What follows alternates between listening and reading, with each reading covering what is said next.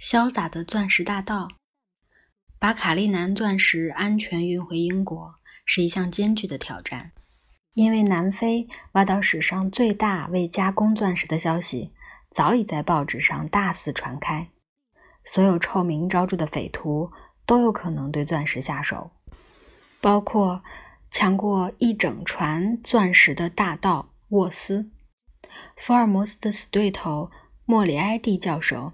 就是以沃斯为灵感创造出来的人物。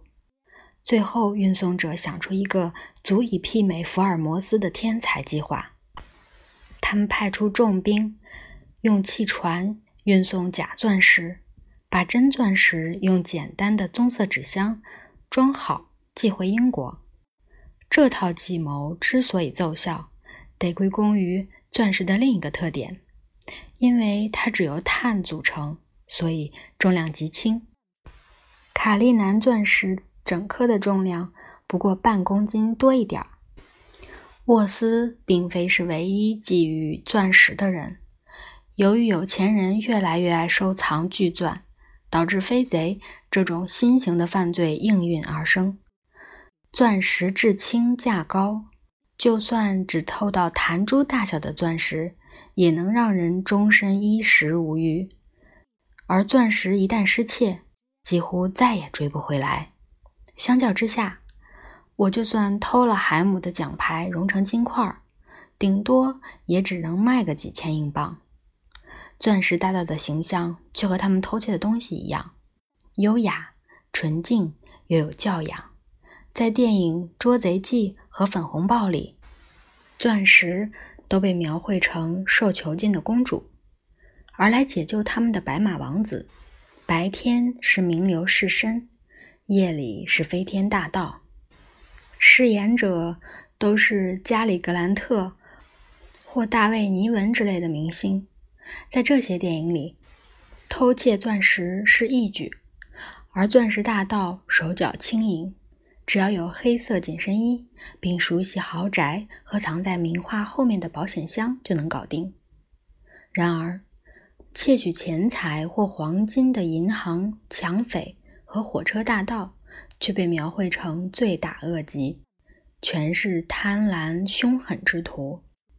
钻石虽然价格不菲，却从来不曾像黄金一样成为全球货币体系的单位。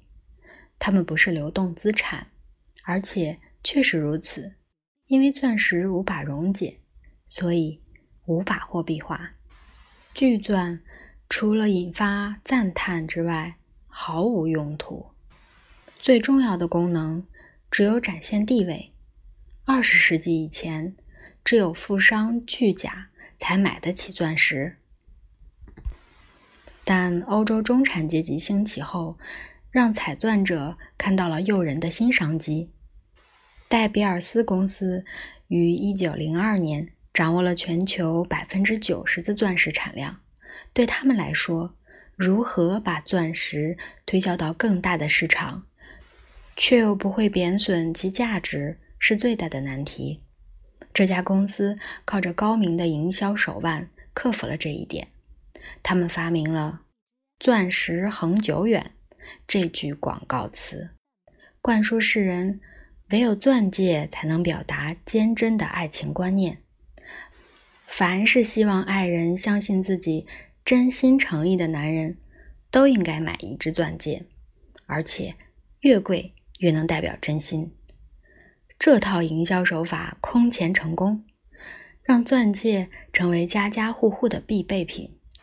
其中最经典的是《零零七》系列电影《金刚钻》，用约翰·贝瑞作曲、雪莉·贝西主唱的主题曲。